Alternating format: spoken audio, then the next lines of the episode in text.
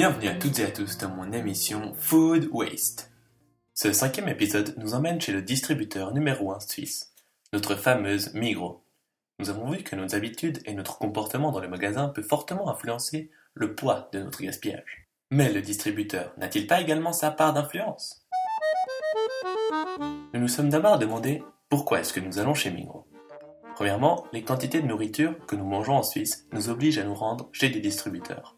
Et pour répondre à la question pourquoi Migros, nous avons demandé à notre expert interviewé, M. Philippe Fernandez, responsable du service client et du département commercial chez Migros, quelles sont les valeurs principales que véhicule cette coopérative? Nous avons des valeurs euh, depuis la création même de l'entreprise des valeurs justement humanitaires, euh, le développement durable, nous avons été des pionniers, nous avons d'ailleurs été nommés euh, entreprise la plus performante en termes de développement durable du monde l'année passée. Euh, nous avons le pourcent culturel, nous avons euh, toute une série de, démarches qui vont euh, dans le sens justement de la population, les écoles clubs, la lanterne magique, les fitness, le signal de bougie, etc., etc. On voit bien que l'image de l'entreprise joue un rôle important dans le lien de confiance entre consommateur et distributeur, afin que le consommateur aille faire ses courses chez ce dernier. Effectivement, si on se rend par exemple chez un boulanger à 14h et qu'il n'y a plus de pain, on ne va pas y retourner, car il aura une mauvaise image à nos yeux. Mais ce comportement n'induit-il pas plus de gaspillage chez le distributeur? Notre expert nous donne son point de vue. Un exercice de style difficile auquel nous devons nous soumettre est celui de devoir d'un côté avoir encore de la marchandise à proposer en fin de journée, car les clients le demandent, tout en, bien sûr, ne générant pas trop d'invendus. Nous impactons donc bien sur le gaspillage du distributeur, indirectement par nos exigences. Remarquons qu'il y a cette volonté de ne pas trop engendrer de déchets chez Migros. De plus, il y a cet équilibre à trouver dont le distributeur est en partie responsable.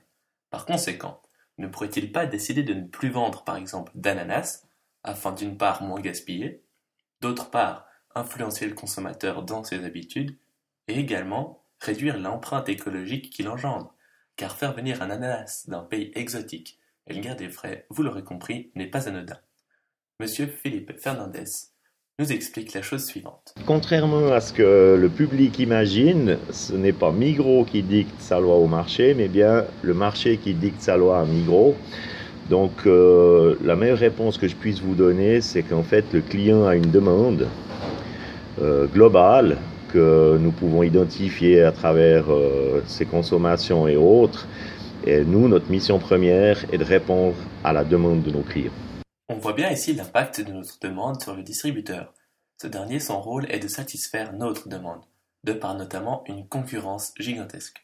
Reprenons l'exemple de l'ananas. Admettons que ce dernier fasse fureur chez les ménages. Alors Migros sera obligé d'en avoir afin de pouvoir rester distributeur numéro un suisse et ne pas perdre des clients. C'est alors nos habitudes, éducation vis-à-vis des aliments qui impactent sur toute la filière agroalimentaire. Mais effectivement, M. Fernandez nous explique que le distributeur également peut impacter sur la gestion du consommateur, mais ne va pas jusqu'au terme éduquer. C'est clair que nous ne parlons pas d'éduquer le consommateur. Par contre, c'est clair, euh, à travers notre infrastructure, à travers différentes démarches, nous pouvons l'inciter.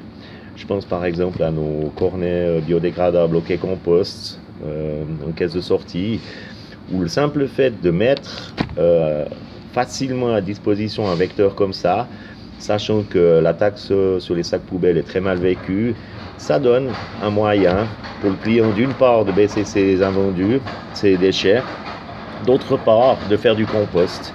Donc je parlerai plutôt d'incitation. Il y a donc certains éléments que peut mettre en place le distributeur afin de diminuer le gaspillage du consommateur. De plus, Micro revalorise certains invendus en les revendant notamment au CFF ou à Table Suisse. Mais le distributeur n'est pas totalement libre. Il endosse des responsabilités imposées par le législateur. Dans mon prochain épisode, nous nous interrogerons sur ce lien avec la législation. Quelles mesures impose la législation aux distributeurs Sont-elles source de gaspillage? Ne manquez pas cet épisode où nous rencontrerons le chimiste cantonal vaudois, Monsieur Richard. À bientôt. Ciao.